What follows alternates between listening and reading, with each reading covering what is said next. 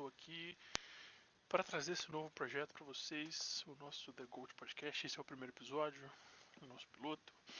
É, a gente vai tentar trazer esse formato novo de conteúdo aí com um pouquinho mais de, de profundidade, de, de informação.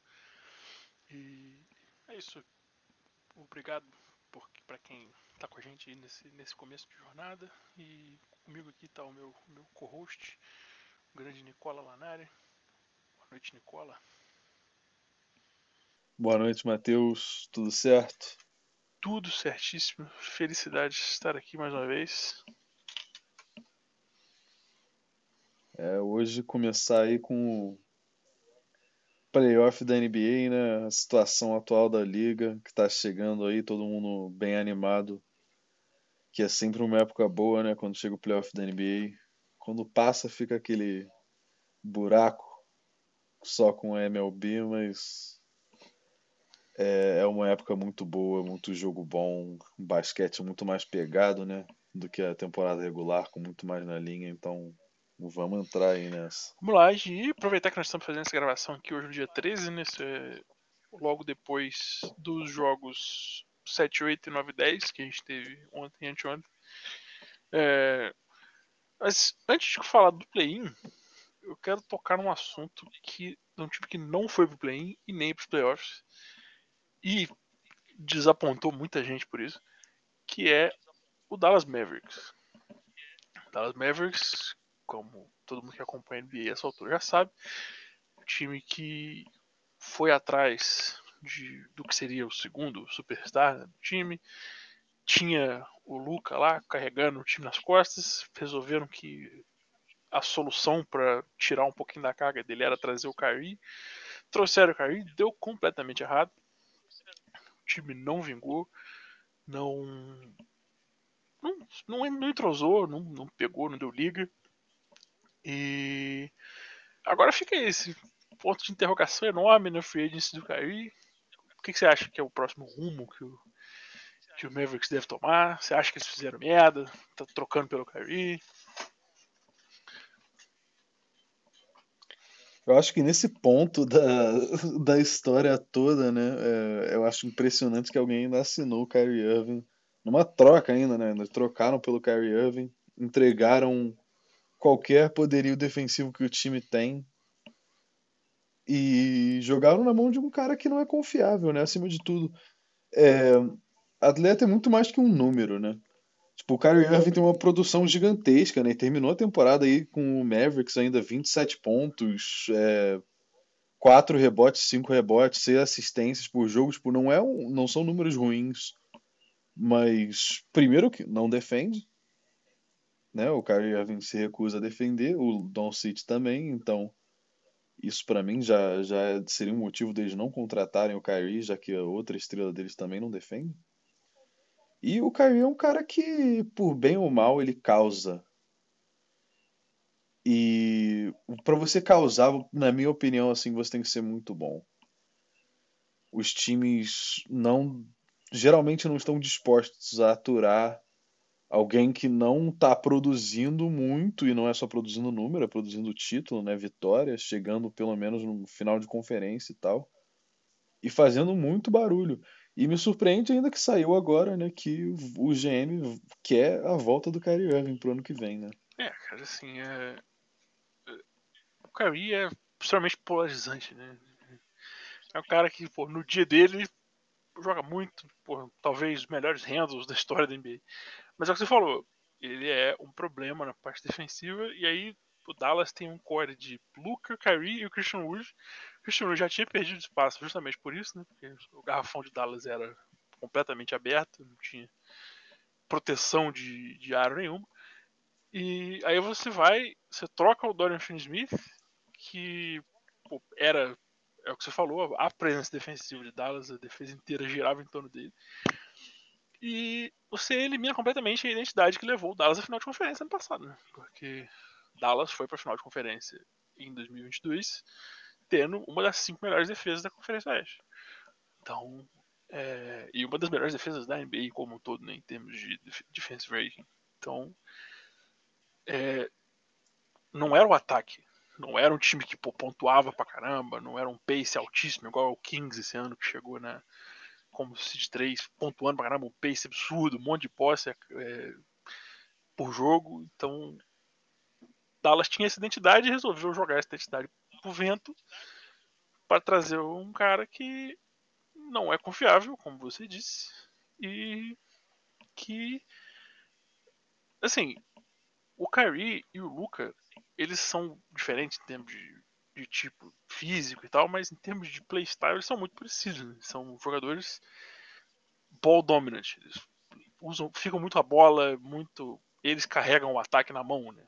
Tanto direcionando o tráfego do time quanto criando chute para eles mesmos.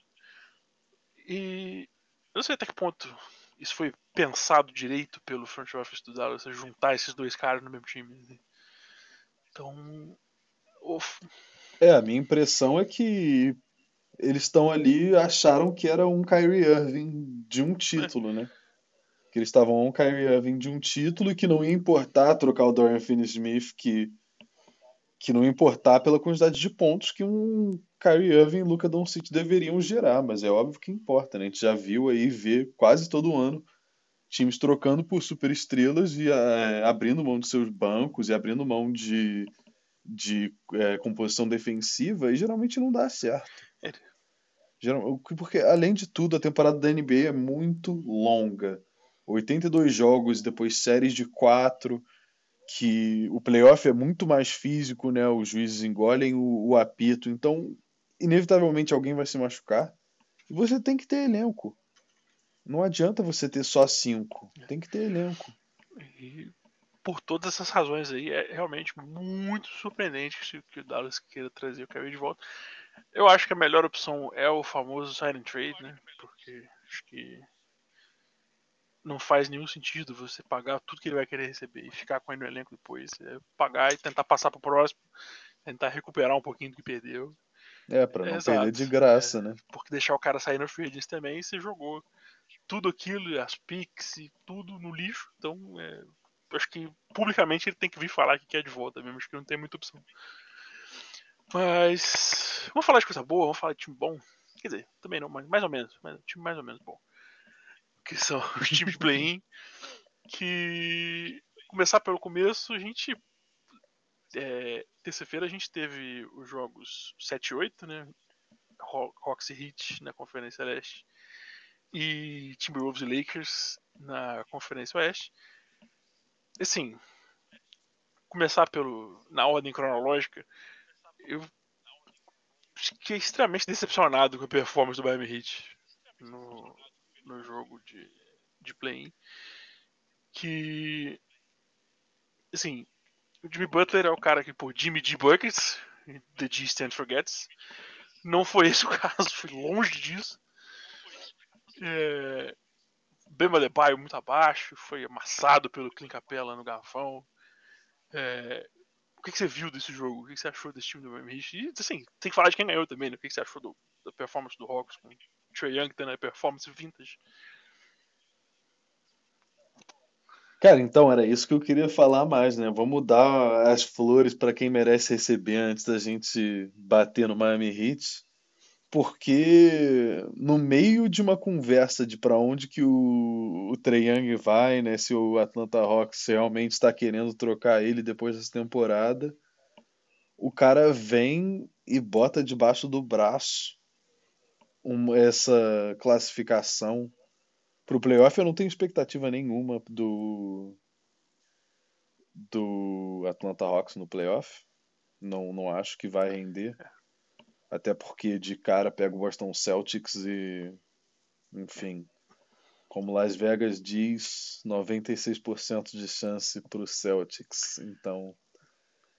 Vai ser um leve. Tem carinha de 4x0. Mas, pô, o cara carregou. É, tem cara de 4 a 0 mas o cara realmente carregou. E é isso, o Miami Heat, que era para além de tudo que, enfim, o o Jimmy Buckets não foi Jimmy Buckets, não arrumou nada. Mas é um time que é conhecido por ser um time físico, né? A expectativa toda do, do leste ser mais competitivo ainda era o Miami Heat chegar e na primeira rodada dar uma canseira no Celtics. E agora o Celtics chega num, numa situação que é 4, 5 jogos, vai relaxar até o segundo jogo para enfrentar um provavelmente o Philadelphia 76ers, que vai ter um pouquinho mais de problema com o Brooklyn Nets, né? E além de tudo, o Heat vai decepcionar a gente assim, fazer o playoff ficar um pouquinho mais chato sem a presença deles, pelo menos nesse jogo aí. Eu não acho que Milwaukee vai ter nenhum problema em passar por cima do Heat. Mas poderia ter sido um matchup melhor ali com o Boston Celtics. É, o... o Heat ainda tem que ganhar para chegar no Milwaukee, né? Tem isso ainda. Mais um passinho. É. Então é decepcionante. Eu fiquei extremamente decepcionado com a performance do Bam. Porra, o Capela terminar o jogo com 21 rebotes é coisa absurda.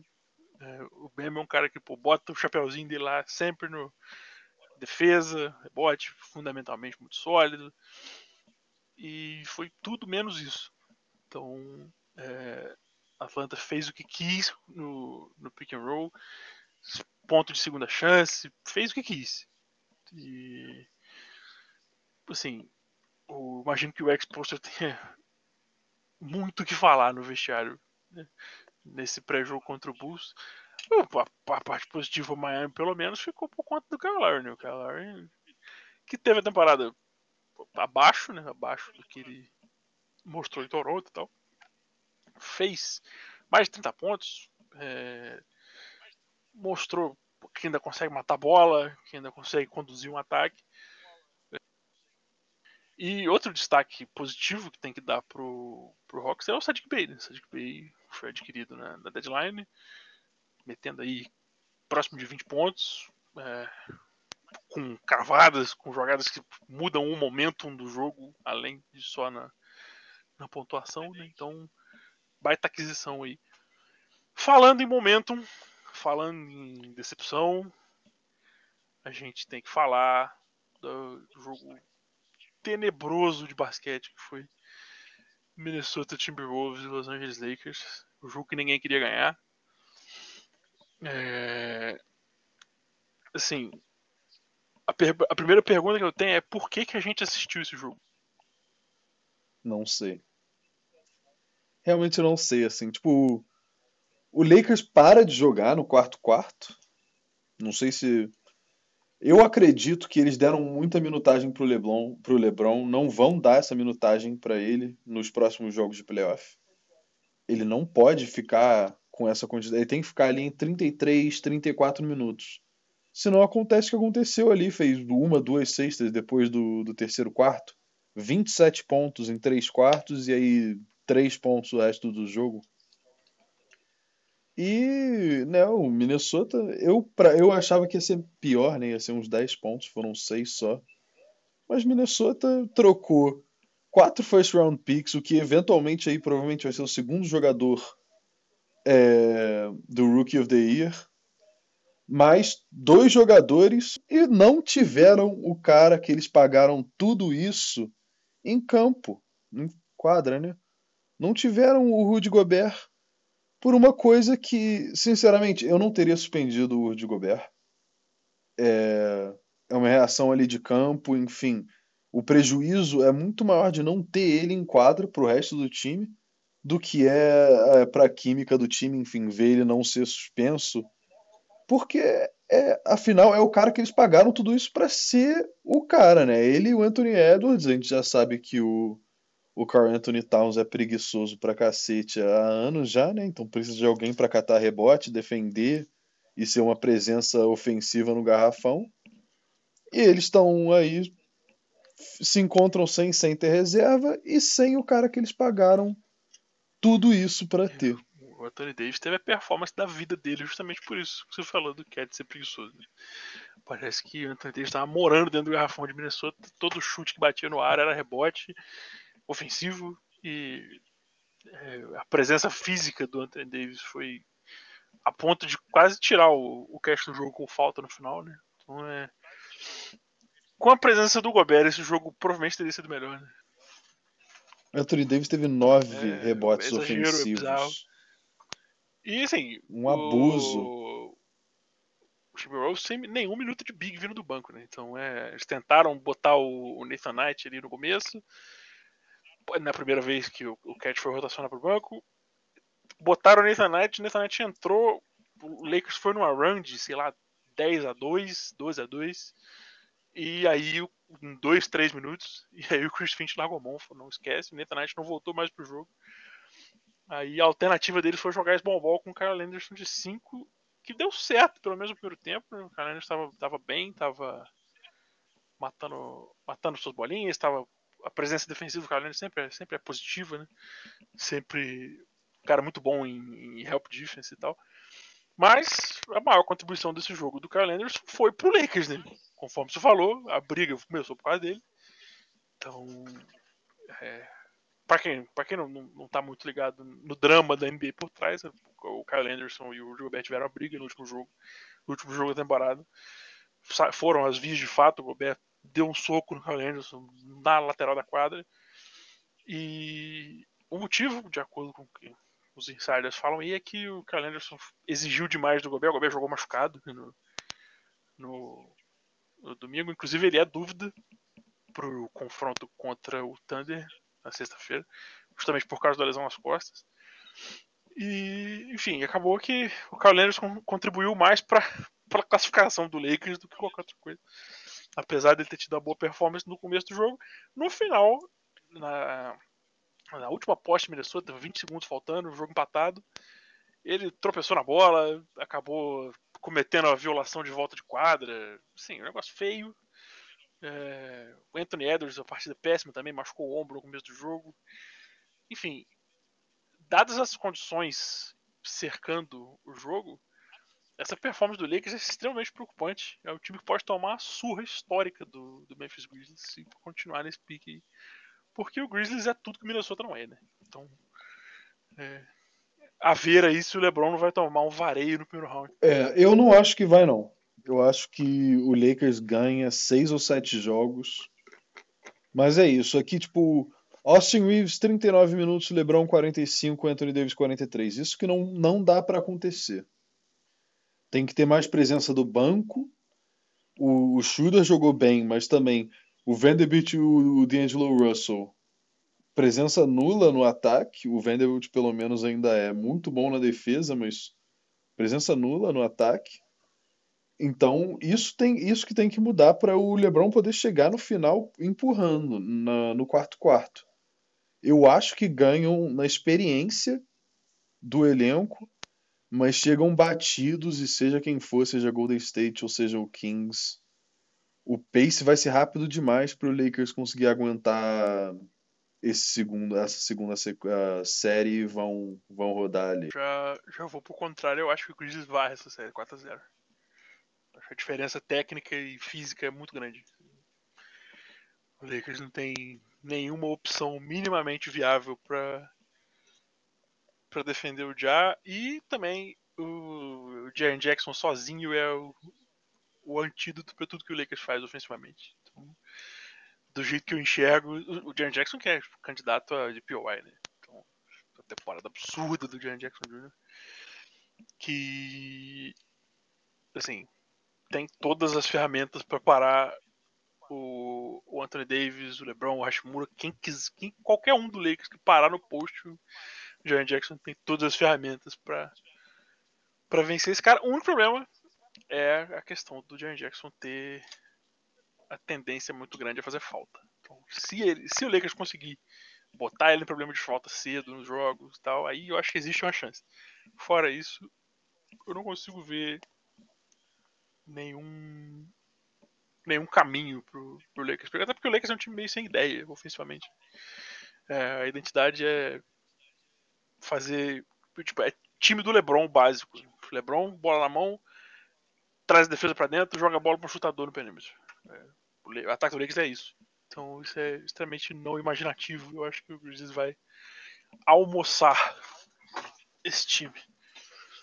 É, vai é... depender muito de uma presença gigantesca do Anthony Davis ali no, no garrafão, né? Exatamente. De conseguir, além de tudo, segurar o Jaren Jackson para não poder sair no eventual kick-out para outra pessoa vir por dentro. Porque é, realmente, se eles conseguirem neutralizar o jogo interno do Lakers e for depender de chute de três, aí, meu amigo, É.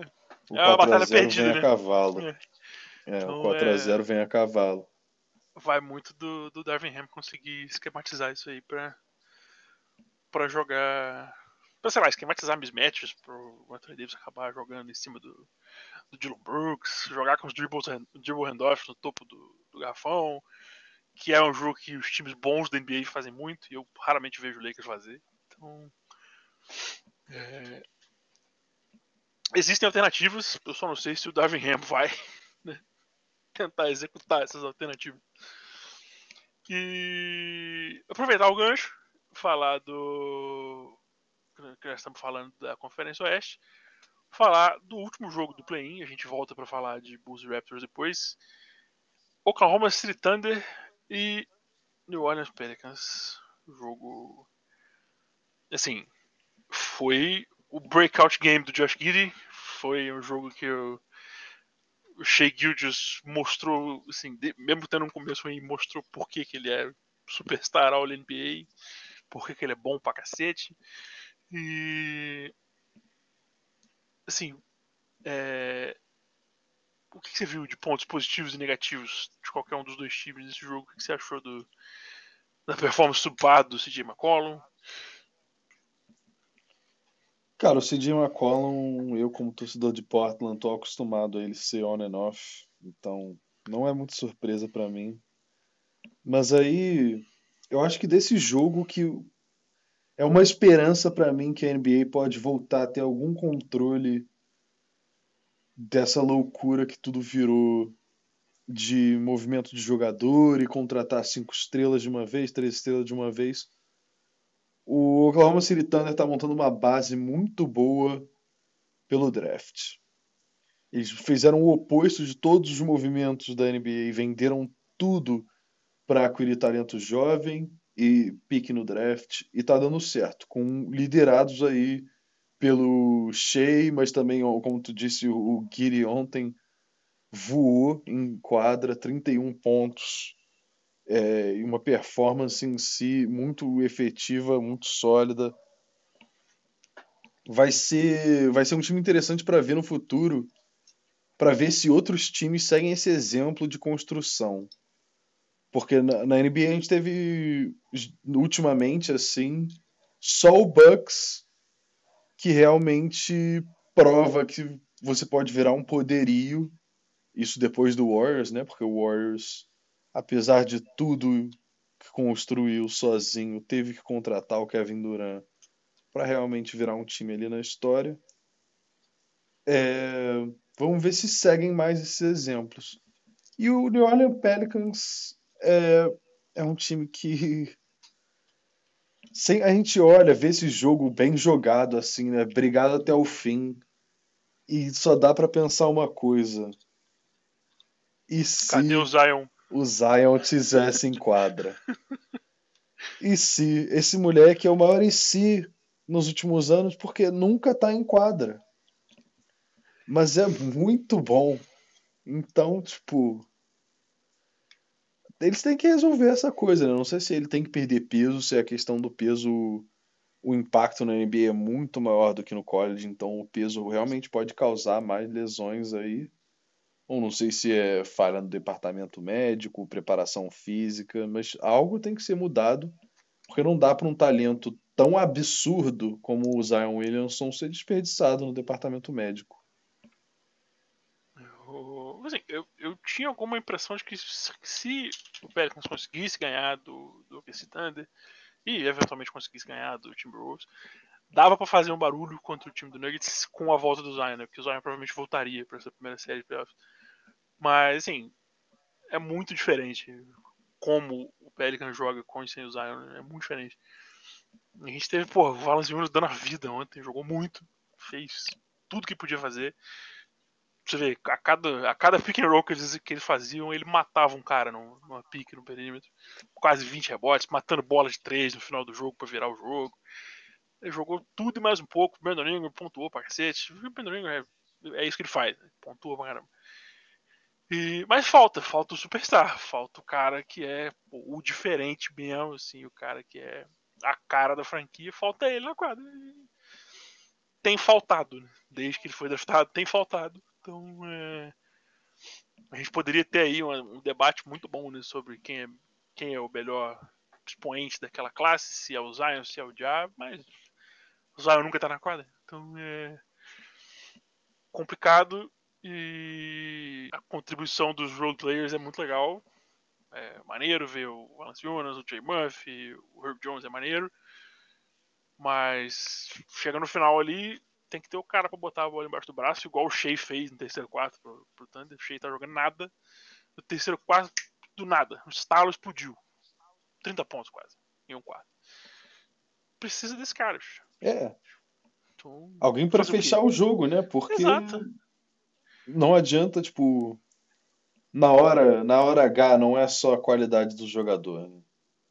Tem que ter aquele cara que é diferente, que não tem, não sente a pressão de ser um jogo eliminatório, né? Que tipo, vai ver, estamos perdendo, tô jogando mal. E é isso, vamos botar a bola debaixo do braço e vamos ganhar, porque eu sou o cara. E a gente tá esperando o Zion a ser esse cara há muitos anos, né? No final e... ali, pô, o BI teve a bola do, teve a bola do jogo, teve um mid-range ali que era pra botar o Pérez na frente, errou o arremesso. Depois dois lances livres, ele vai e erra um lance livre. Sim, é essas pequenas coisas que às vezes se tivesse o Zion, eu não digo lance livre porque o Zion também nunca foi nada demais chutando lance livre. Mas às vezes você tem um cara que sente menos a pressão, que é mais frio, que é mais tem aquele X factor, às vezes faz essa diferença de você entre você ser um time de play-in e ser um time de final de conferência. Então é é uma pena. Assim. O meu take final é que é uma pena. É... Tanto a gente, enquanto o, o fandom da NBA em geral, quanto pra torcida do, do Pelicans, o pessoal de New Orleans, ser privado de um cara desse. É, é triste. Assim, é mais triste do que qualquer outra coisa. E triste pro moleque, né? Que, é. pô, a vida dele é basquete e tá sendo retirado disso tudo aí. Pois é. E agora, o prato principal do play-in. O jogo doente, o jogo maluco que aconteceu nesse jogo onde o, o Chicago Bulls volta de o déficit de 19 pontos para ganhar de Toronto em Toronto e ganhar o direito de jogar com, com o Hit na, entre aspas, final do play-in. O que aconteceu, velho? Você sabe explicar? Não. Não sei não. Essa aí eu acho que vai ficar mais para você que é um fã do Bulls, mas algumas pequenas notas assim. O DeMar DeRozan mostrou por que, que o papai atropelava ele todo ano. De novo, deixou um, passar um jogo quase todo sem fazer a presença dele ser feita, né? É, sorte que o Bulls tem um core bom, né?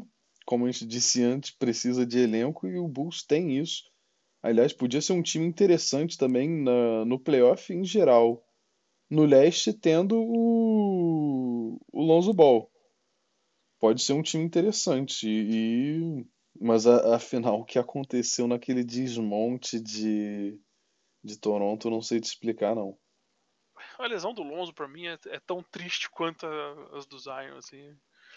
Você bate um pouquinho mais porque eu sou torcedor do Bulls e tal, mas. Assim, o Lonzo não é a mesma coisa, né? Ele é mais um, excelente role player do que um superstar. Mas, pô, é um cara que seria candidato a times defensivos todo ano. É um cara que tinha melhorado o chute 3 a ponto de virar um cara de 40% de 3. É, é um cara que vai te dar, pô, ali beirando o triple-double todo jogo. Vai marcar o seu melhor jogador adversário. Que, talvez não o melhor jogador adversário, porque o Bulls tem o Caruso, que é o Praga. Mas é, é, assim, é um cara que vai te dar um core defensivo muito bom. E infelizmente teve aquele problemaço no joelho que sabe sei lá quando ele vai voltar, se ele vai voltar. Então, pro torcedor do Bulls que viu isso acontecer com o Derrick Rose é um déjà vu muito merda. Então, é... Aí assim, falando de coisa boa, o Zé Clavini É, é voou em quadra. Finalmente mostrou por que ganhou o Max que ganhou no, no off-season. A temporada dele foi muito alto e baixo, muito. Mas nesse jogo, é o que você falou, o Demar sentiu, sentiu o momento, sentiu estar tá de volta em Toronto, sei lá. E o Lavine falou, não, toca pro pai. Carregou. Sem ele, o Bulls não ganha esse jogo, pura e simplesmente. Então, é... carregou, carregou muito. É... O Caruso, que por boa parte do jogo botou o jogador de perímetro do, do Toronto no bolso, o Gary Trent fez nada no jogo. O Van Vliet matou suas bolinhas de longe, mas porque o Fred Van Vliet é difícil de você zerar, né? Então, o Vucevic, é, o Vucevic eu não sei mais.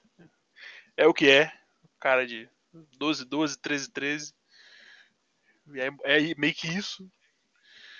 Então, assim, o maior, o maior, tem que ser falado aqui, o maior jogador do Bulls desse jogo foi a filha do DeMar DeRozan. Inegável. Nove free throws forçados, né? Então... É. Assim, o Siakam deu entrevista depois do jogo. Não, eles erraram, eles chutaram 50% nesse nível. Que loucura. E Toronto é o time que chuta, pô, 70, 75% chutou na temporada regular. assim, o Siakam falou na entrevista depois do jogo que, que não, que não ouviram nada. E assim, eu, imagino que não tenham ouvido mesmo, porque na adrenalina ali o cara não presta atenção em nada. Vindo de fora, mas. Que é extremamente curioso ela ficar gritando igual uma louca lá e dar certo, é curioso. Então. Palmas pra filha do DeMar DeRozan. A parte ruim é que ela não vai pra Miami porque ela tem aula. Então. o pai, o DeRozan já falou que ela não vai poder ir. Então. É, se você falar que do jeito que o Heat jogou e do jeito que o Bulls jogou, esse jogo vai ser, vai ser sapatada. Esse jogo vai ser, vai ser uma merda, mas Ai, vai ser uma pena para quem passar desse jogo, na verdade, ter que pegar o Milwaukee na primeira rodada. É. É, o Bulls já jogou com o Milwaukee ano passado, né, na primeira rodada, tomou a. Então... É, foi na primeira rodada? Agora não sei se minha memória tá, tá me, me falhando. É, mas de qualquer forma jogou com o Milwaukee nos playoffs ano passado, tomou a massa. Então, é, o, outra coisa que, que, a gente precisa mencionar aqui é o, os matchups finais né, de playoff.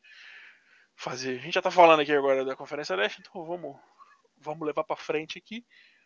O Miami Heat e Chicago Bulls em Miami. Sim, primeiro, palpites. Quem você acha que leva? É, quem você vê que chega melhor nesse jogo? O consenso já é que o jogo vai quem... ser horrível. É, quem leva é quem não assistir, mas. é... O vencedor dessa batalha, eu acho que do jeito que veio, é o Bulls, mas na, na minha experiência, assim, o Exposter também, um ótimo técnico, não deve deixar a performance ser a mesma. Eu espero mais do Miami Heat do que do Chicago Bulls. Mas do jeito que veio, não vai dar bom pro, pro Heat, não. É, o... o... O negócio é a lei do ex, né, cara? Por Jimmy voltar e meter 40 no Bulls não custa nada. Então, para mim, esse é o. Assim, já seria o negócio que vai definir o jogo de um jeito ou de outro. Né? Se o Jimmy vai jogar bola ou não, mas a lei do ex dá aquele, né? Aquela pitadinha de sal no... na sopa. Então é... é. Vai ser interessante ver. Vai ser interessante ver o duelo dele com o Patrick Williams. O, o Patrick Williams marcou o Siakam até que bem pela maior parte do jogo ontem, enquanto eles estiveram no matchup, né? Teve, o Caruso também marcou o Siakam pra caramba no, durante o jogo. Mas o Patrick Williams é provavelmente o melhor ala defensivo do Bulls, assim, com alguma folga. Então vai ser o cara que vai provavelmente seguir o Jimmy por boa parte quando não for o Caruso. Então esse matchup é o que eu mais quero ver. É... legal também, falando de storylines, né? e Kyle Lowry se enfrentando. É legal, os caras jogaram 200 anos junto em Toronto. E a ver também se o Bam vai conseguir fazer o que ele não fez com o Capela, né? Porque assim, é um mismatch o Bam com o Vucevic, em termos de, de rebotes, é um mismatch. Então vamos ver se o, se o Bam consegue tirar vantagem disso. E assim, em termos de, de treinamento, você falou dos Porsche, os Porsche é um dos maiores técnicos da história da NBA. O Billy Donovan não é. Então, vantagem hit. É, o Miami tem muito mais alternativas táticas e estratégicas do que Chicago, então eu particularmente acho que o, que o Heat entra como favorito, mas o basquete playoff, terra de ninguém, então tudo pode acontecer, mas jogando em casa ainda, acho que Miami é franco favorito para ganhar esse jogo. E depois para perder pro Bucks no final. É... Agora pro, pro outro matchup, pro final, o último matchup do play-in que a gente vai comentar aqui. Que porque é o último matchup play-in. Oklahoma City Thunder e Minnesota Timberwolves. O Minnesota provavelmente, quer dizer, provavelmente não, talvez sem Rudy Gobert, que está como questionável para o jogo, com problema nas costas. É, até que ponto você acha que isso é uma vantagem para o Thunder? Até que ponto você acha que o Thunder consegue explorar essa falta do Gobert? E quem você acha que leva no final das contas?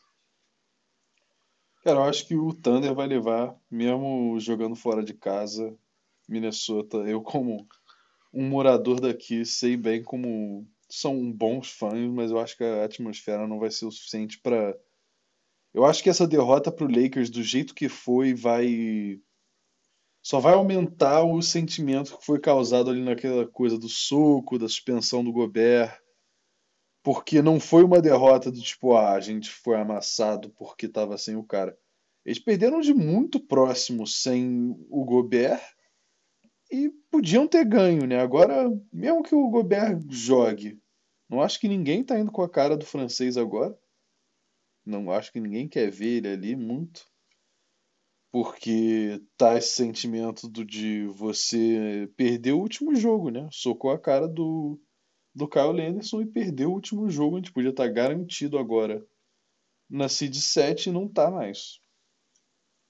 E eu vejo um Thunder entrando melhor nesse momento agora de, de play-in. O Minnesota talvez até tenha um time mais talentoso, mas não vejo ele segurando essa barra, que é todo momento psicológico mesmo dos, de ambos os times o, o KC vindo on fire, vindo com uma galera que realmente acredita no que eles podem fazer e o Minnesota meio que no momento de, de do topo até os jogadores do tipo o GM, pô, será que a gente fez merda, né? Será que a gente não deveria ter trocado tudo pelo Gobert?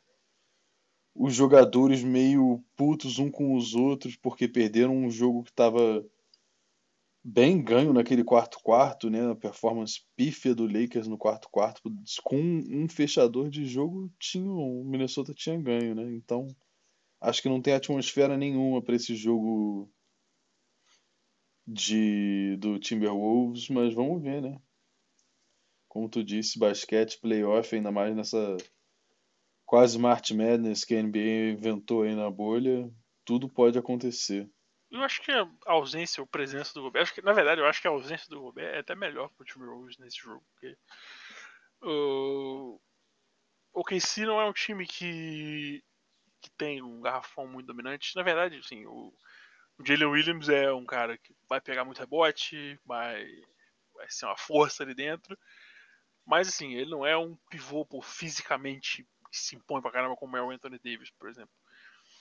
E o Thunder, como o Chet Holmgren machucou no começo do ano, quer dizer, antes do começo do ano, eles jogam basicamente sem pivô, então é um time leve, rápido, que é exatamente a estratégia que a maioria dos times usa para anular o impacto do Gobert no garrafão. Né?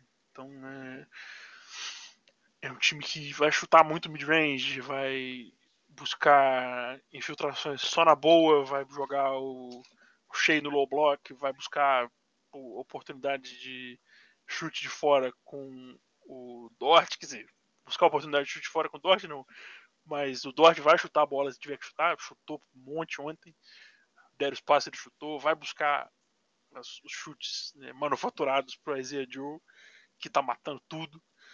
Então, o, eu acho que o matchup é melhor sem o Gobert do que com ele, que o time fica mais trocável né, na marcação, que é parece que é o metagame da NBA hoje. Então é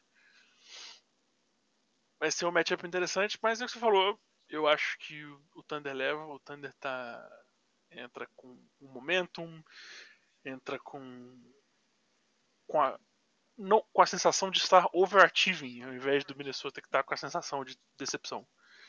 Que o Thunder, ninguém esperava que o Thunder fosse estar nessa posição. O Thunder era um, acho que na casa, nas casas de aposta era o favorito para terminar com o Mbanyama ano que vem. Então, é, ninguém esperava que o Thunder estivesse aqui agora. E o Thunder tem uma coisa que o Timberwolves não tem, que é um legítimo superstar. O Timberwolves não tem o superstar, o Thunder tem. Então, é, sim, eu estou chamando o Shea Gildas Alexander de superstar. É o que é. Então, é, é o cara que a gente estava falando, que é o cara que vai botar a bola no, no fim braço. da noite. é, assim, é o cara que vai botar a bola embaixo do braço e vai carregar. Eu falo, não, se deixa comigo, eu vou ganhar esse jogo. E, e ele faz isso, tem feito isso a temporada toda. Então, é, sou fã. Acho que, que, o Thunder entra, entra como favorito. E, assim, não digo que vai ganhar do Nuggets. O Nuggets é outro, outro bicho diferente, completamente diferente. Mas trabalho, acho que dá um trabalhinho. Pelo menos dá uma enroscada ali, acho que enrosca. Time muito bem treinado. É, o trabalho do Mark Daniel é muito bom. Então, é...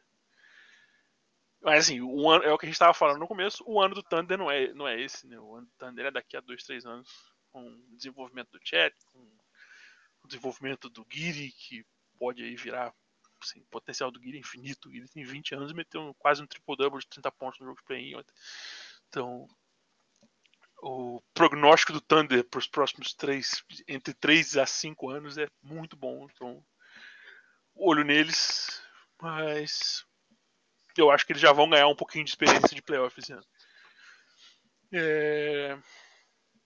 E agora, falando um pouquinho de, de NBA final de temporada barra playoffs, é aproveitar que a gente tem todo o corpo de, de dados do, da temporada inteira, eu queria te fazer perguntas sobre os prêmios da NBA. Quem é seu MVP? Quem é seu Rookie of the Year? Quem é seu Most Improved Player? Quem é o seu Defensive Player of the Year? E o Coach of the Year eu nem vou perguntar porque o Coach of the Year já saiu o prêmio oficial, então tanto faz. Mas Mike Brown é o Coach of the Year, para quem não viu. Brown do Sacramento Kings, merecidíssimo, inclusive. E, e para terminar, se você quiser, se você tiver afim de dar essa, essa previsão, quem você acha que vai levar o título? Já. Então, começar pelo MVP, né? Tem que ser, tem que ser o Embiid. Tem que ser o Embiid. É, eu, o primeiro, eu não consigo. É, isso, eu sei que o MVP é um prêmio de temporada regular. O cara não pode ganhar três seguidos e nem fazer uma cosquinha no playoff. Não pode ser um prêmio que é só porque o cara é eficiente. Ele não, os números dele não são lá tão impressionantes. Não é o Embiid. Tipo, não é nem perto do Embiid. E o jogo dele, você não olha e é uma coisa, tipo. É uma coisa que impressiona porque é um cara que parece que tá fora de forma e consegue fazer o que, enfim, jogar no nível de ser um contender para MVP da NBA, né? Mas o Joe Embiid com a média de, de 33 pontos e, 10 rebotes e o o Nikola Jokic com 25, 26 pontos, tipo, tá muito atrás, na minha opinião. É, vou ser obrigado a concordar contigo. Que o impacto do Embiid dos dois lados da quadra é, é inegável, maior que o do Jokic, pelo menos. O impacto defensivo não existe diferença nenhuma, o impacto ofensivo o Embiid é o melhor pontuador, apesar do Jokic ser um facilitador muito melhor. Mas acho que não. Esse ano o homem vai levar o MVP dele, não é possível. Tem, tem que sair. É, em termos de, de Defensive Player of the Year, eu vou ter que concordar com você durante o nosso programa. Eu acho que o Jaren Jackson amassou garrafões durante o ano. E é uma arte meio perdida na NBA. É, geralmente ganha, né? O Gobert ganhou dois anos na base dessa também de entalar garrafão. Então acho que o Jaren Jackson leva esse ano. Most Improved Player. É hora de hot take, tá pronto? Não, mas pode falar. Austin Reeves. Austin Reeves. O Austin Reeves saiu de um meme, né? Um cara que não era muito mencionado, tipo, girou em D-League. E é, além de tudo, hoje um grande contribuidor no, no final da temporada para Los Angeles Lakers, né? É, marca muito bem, está é, ganhando a minutagem correspondente com isso, mas o Lakers estava precisando, principalmente depois que a troca aconteceu, de alguém se apresentar ali, e o Austin Reeves se apresentou. Não é lá essas coisas de um poderio ofensivo, mas também contribui tranquilamente, assim, não é um, um cara que vai, que nem o Vanderbilt, que zero pontos no último jogo, e além de tudo, marca com muita vontade. Parece que é meio que uma solução para ter perdido o Caruso, né? Eu não entendi quando o Lakers deixou o Caruso embora no passado.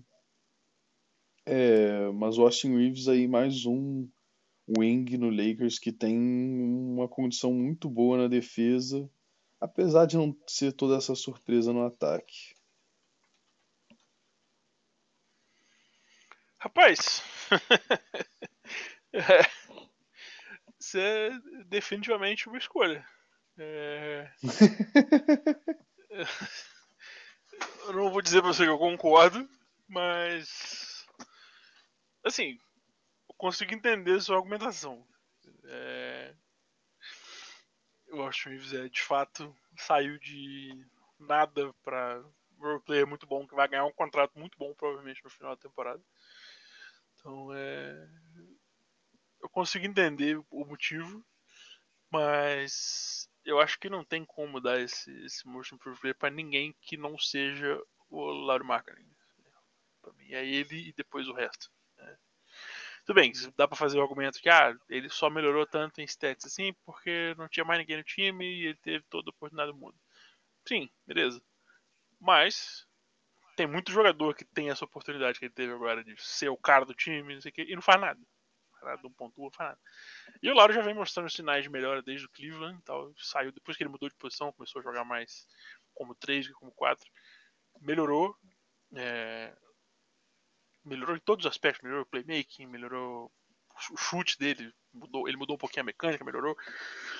E esse ano ele, assim, é, eu não vou dizer que ele explodiu, né? Mas ele certamente foi o ano de breakout dele, temporada de All-Star, então, é... o Lauri é o favorito nas casas de aposta, pra, na minha opinião, por um bom motivo.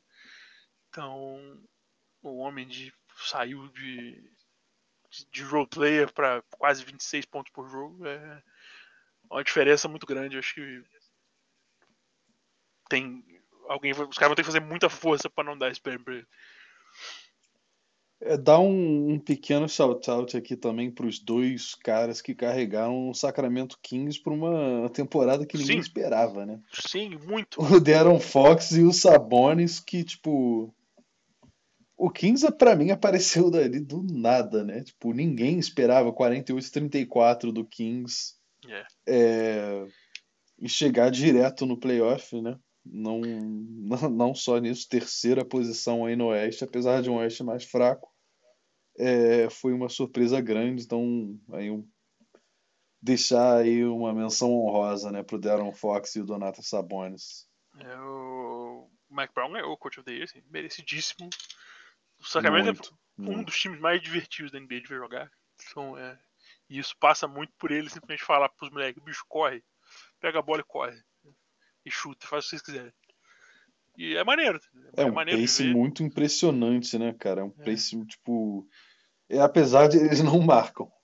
Eles É, se sim. ganharam essa quantidade insana de jogo só marcando muito, muito ponto. Então é muito divertido de assistir porque é muito corrido e é, é, hy- é, sei lá, é muito.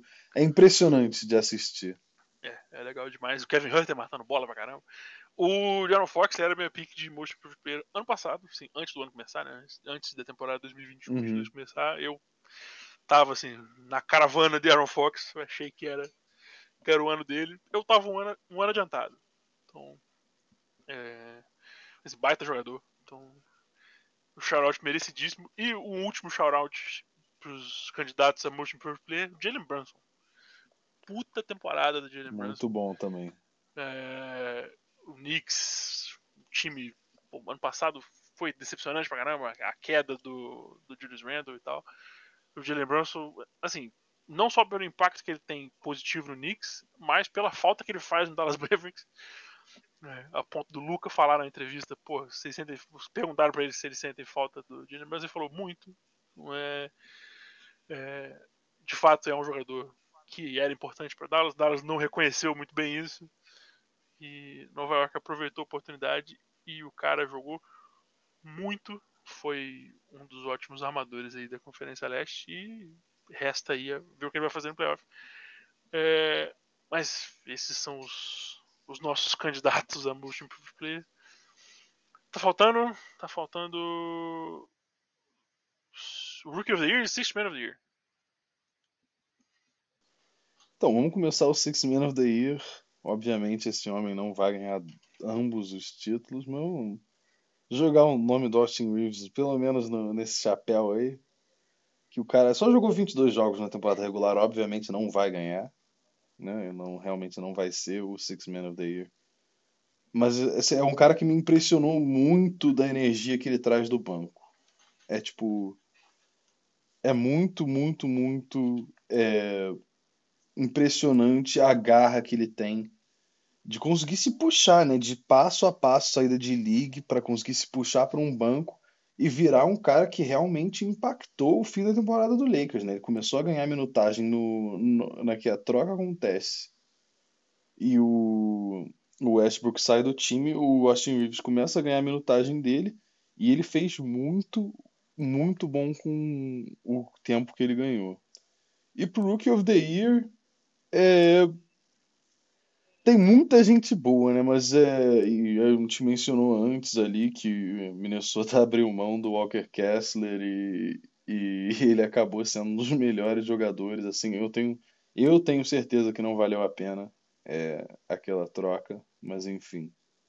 Eu acho que não tem muito como desviar do Paulo Banchero, que foi muito, muito bem esse ano. Esse time de Orlando dando uma reviravolta aí também pelo draft, né? Tentando conseguir montar o time pelo draft.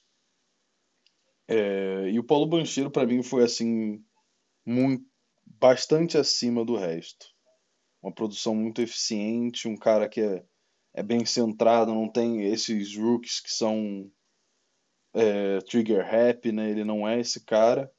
O Orlando Magic, apesar disso tudo que eu acabei de falar, parece que eles foram bem, não foram bem, né? Não tão, não terminaram de virar essa página ainda da franquia que tem tá bem depredada desde o Dwight Howard aí.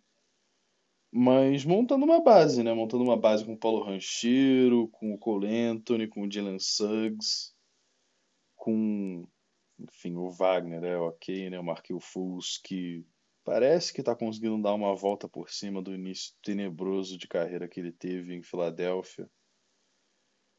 Então é, é um time que eu tô animado assim para assistir nos próximos anos também. É, eu acho que não tem muito como fugir, né? O banqueiro nível acima mesmo e eu achei que a briga dele com o Chet seria muito legal, mas infelizmente o Chet quebrou o pé feio, né? Antes do, antes do começo, então é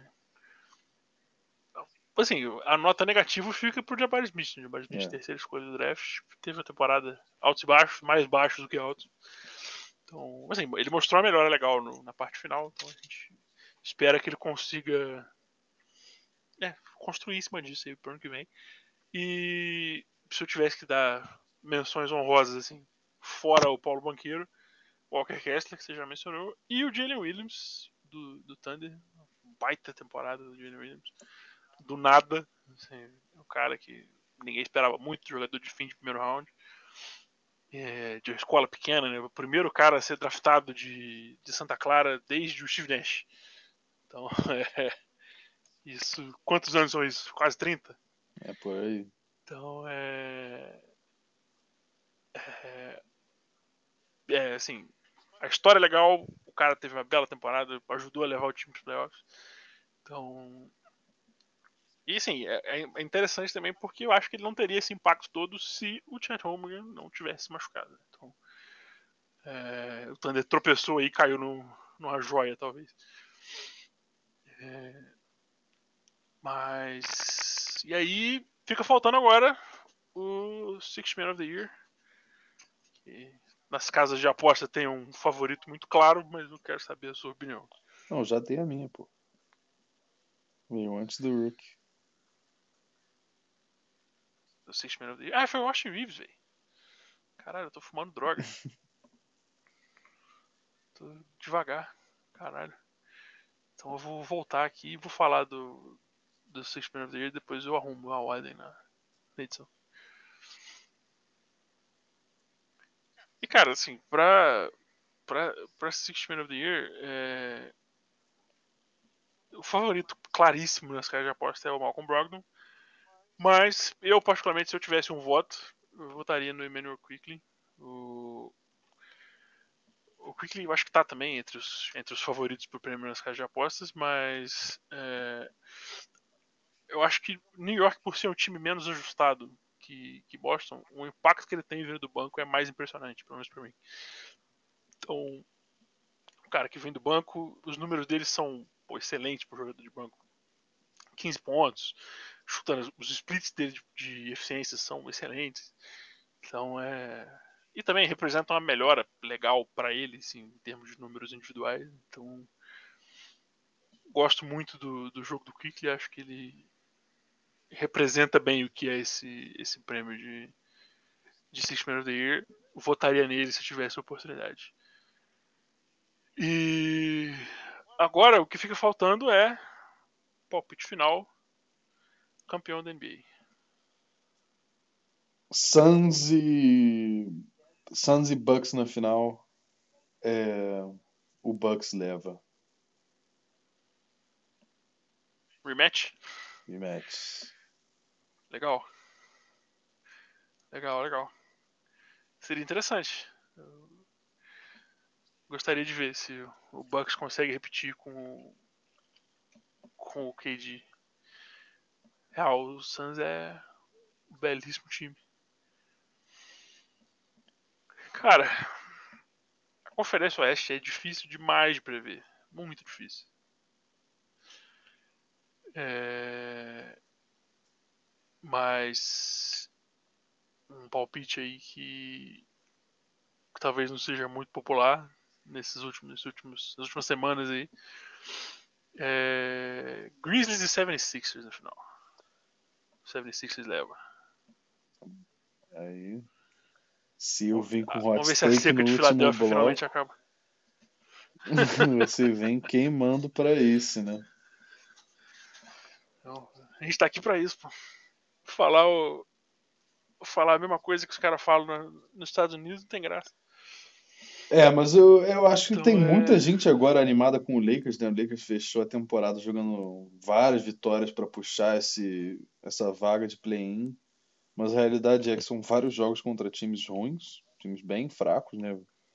Acabaram batendo, perderam inclusive um jogo pro Bulls, mas bateram o Bulls, ganharam do Jazz duas vezes. É, então não acho que vai dar muito caldo, infelizmente, para uma das maiores torcidas aí do, de basquete no Brasil. É, e eu não boto fé no 76ers. Eu acho que eles passam de É difícil Boston. botar fé no 76ers, cara. É, é difícil. Tá, é são muitos anos pedindo para acreditar no processo, né? Uma hora acaba a fé no processo. Mas É. do jeito que foi a temporada regular, acredito que eles ganhem do, a, a série de Boston. E mas ali quando chegar contra Milwaukee não vai ter como. O homem é bom demais, o time muito bem montado. Eu acho que é ali que dá ruim mesmo, só quando chegar na, na final de conferência contra o Bucks. Essa, uma, uma série de sete jogos, Bucks e 76ers, seria assim, uma coisa linda. É, é o talvez o matchup mais legal desses playoffs, assim, matchup assim, em potencial, talvez o mais legal. Sete jogos de Yannis contra Embiid seria bom demais. E assim, eu gosto muito do, do elenco em volta do Embiid. Eu acho que o, o Harden se encontrou de novo, se encontrou nessa, nesse novo role dele como entre 1B e 2, né? E não como o cara do time. Ele demorou um tempo para ele se adaptar, mas se adaptou. É, o Max vindo do banco é muito bom. É, o DeAndre Melton foi o, a contratação underrated, mas que faz uma diferença enorme. O cara faz um trabalho sujo ali muito legal. Então, é, sei lá, eu, eu acho que o 76ers consegue finalmente subir o muro. Mas é o que você falou, é extremamente difícil confiar que isso vai acontecer, porque é, é muito tempo dos caras que, prometendo muito e quebrando a cara, né? Então é, é difícil. E o Grizzlies é o Dark Horse, né? O Grizzlies é, teve todos os problemas aí que teve com o Jai e tal. Mas eu vou confiar no que ele falou. We are fine in the West. Eu vou confiar nas palavras do Sr. Jamoran. E... e ver se eles conseguem carregar o horroroso do Dylan Brooks para as finais. Cara, eu acho que ali é, é uma, uma bom relógio, assim, para dar merda. É, o Jamoran quis encarnar essa imagem de bandido aí, né? Enfim, ele já pediu as desculpas maldada dele lá, enfim, ficou seis jogos fora. Mas não, não ajuda ele tentar parar de vender essa imagem, né? Tentar se separar do que aconteceu. Que o Dylan Brooks quer ser o bandido da NBA, né? Ele quer ser o vilão da NBA. Eu acho que isso aí vai criar um atrito no elenco que não vai ser bom para enfim, para a composição dele, né, pro para química, para esses ou vai ser ruim para os já para a carreira dele, né, ou vai ser ruim para para esse time como um inteiro. É, o Dylan Brooks é um wannabe run artist, né? Isso é, é, muito feio e é muito fácil não gostar do Dylan Brooks. Né? A melhor coisa pro Grizzlies seria se, se, se, ele e o Shannon Sharp saíssem na porrada. o Shannon Sharp ia amassar ele na porrada. Então. É, é, muito fácil não gostar do cara, ele facilita muito. Muito. E pode ser uma coisa é... que pode acabar com a carreira do Ja, né? Se o Ja acabar fazendo alguma merda por causa disso, ele já tá em. Pois é. Já teve a primeira instância. É, assim, é é torcer pro cara ter cabeça, né, bicho? Porque acho que a parte mais importante do cara, depois, pra um atleta profissional desse altíssimo nível, assim, depois da habilidade em si, é o psicológico para aguentar tudo que vem, né? A fama, dinheiro, a atenção. Então, é torcer pro, pro já ter cabeça, ter gente do lado dele que, que ajuda ele a repensar a merda que ele tá fazendo. Então, é. E torcer também para que tudo tenha sido só um grande mal entendido, né? Igual ele falou que foi. Assim, eu duvido muito, mas vai aqui, né? Pela quantidade de ocorridos, não dá para tudo ser um mal entendido, né? Não dá para ele. É, pois é. Enfim, bateu, não sei se bateu ou não bateu naquela criança, mas onde a fumaça há fogo, né? Alguma coisa aconteceu com um menor de idade na casa do cara, isso não pode acontecer. Aí tem aquela não história pode. do laser no pé do segurança. Não pode acontecer. Se teus amigos que estão querendo fazer Exatamente. essas coisas, você tem que segurar, porque você agora é o cara. Você é o único que é rico, o jogador da NBA é tu. Ninguém mais tá botando nada na linha sem ser tu. Então tem que segurar a barra. Desse, se é a culpa é dos teus amigos, segura a barra dos caras. Exato, tem que ser o, o maduro e pensar que você tem tudo a perder, né? Então é. Seus amigos fazem merda e você toma no cu, que amizade é essa? É, e quando acabar então, o dinheiro, é... ninguém mais é teu amigo também. Exatamente, essa é a parte mais importante. Então é. É o cara pensar muito bem nas, nas pessoas com as quais ele anda e. Esse negócio de desculpa é foda, não dá simplesmente você meter o louco, dar uma de somalha e falar que foi sequestrado. É, não. Então, e, pô, foi feio o jeito que né? aconteceu, né? né? Ele falou que vai se internar e saiu dois dias depois de estar internado.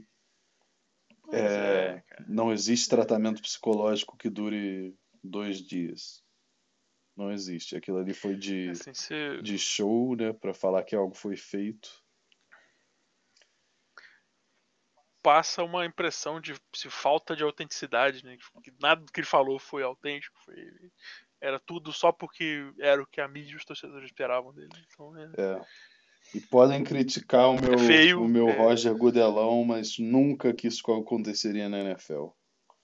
Na NFL talvez o, a punição fosse até demais, até mais do que deveria ser, mas essa palhaçada Só aí. Só se você for dono. É, se você for dono, claramente dono, tu pode ir, no, pode ir no puteiro de, de menor de idade como o Robert Kraft foi pego no meio do negócio que a NFL dá um jeito de fazer sumir. Mas se tu é jogador, a palhaçada não existe. Exatamente. Vigiar e punir é o lema do Gudelão. É só se tu tem menos de bilhão. Acima de bilhão tá tranquilo. É, acima de bilhão você faz o que você quiser. Então, da minha parte é isso. Acho que da nossa parte é isso. Né? Então, é, mais uma vez, esse projeto novo a gente está começando agora, então é, para quem estiver tirando tempo para ouvir isso aqui, a gente agradece bastante. É, mantenham aí, mantenham-se ligados que a gente vai soltar muito mais conteúdo, falando muito de NBA, falando muito de NFL, falando de MLB, é, falando de futebol, a gente vai trazer umas discussões legais aí, não apenas do que está rolando. Né? Não, a nossa meta aqui é não ficar debatendo notícia. Né? É, sempre trazer um, um pouquinho mais de contexto para as coisas que a gente fala. E é, é isso, a gente volta semana que vem. É, também outra coisa que é importantíssima a gente mencionar aqui se você que está ouvindo esse podcast, você gosta de fantasy football, se você tem interesse nesse tipo de coisa, atenção que a gente vai falar bastante sobre isso quando a temporada da NBA acabar. A gente vai ter um vai ter uns episódios legais falando sobre isso. E é isso, mais uma vez, muito obrigado. Preste atenção também no no episódio da semana que vem, né? Para saber quem draftar no que vem dos Exatamente. Semana que vem falaremos do draft da NFL. Exatamente, muito bem lembrado. Semana que vem episódio especial do draft. Vai ser provavelmente mais longo do que esse, porque o draft é muito mais complexo. Então, fiquem ligados e a gente se vê semana que vem. Um abraço para você, um abraço para Nicola e até a próxima. Um abraço, Matheus. Boa noite aí, todo mundo. Muito obrigado.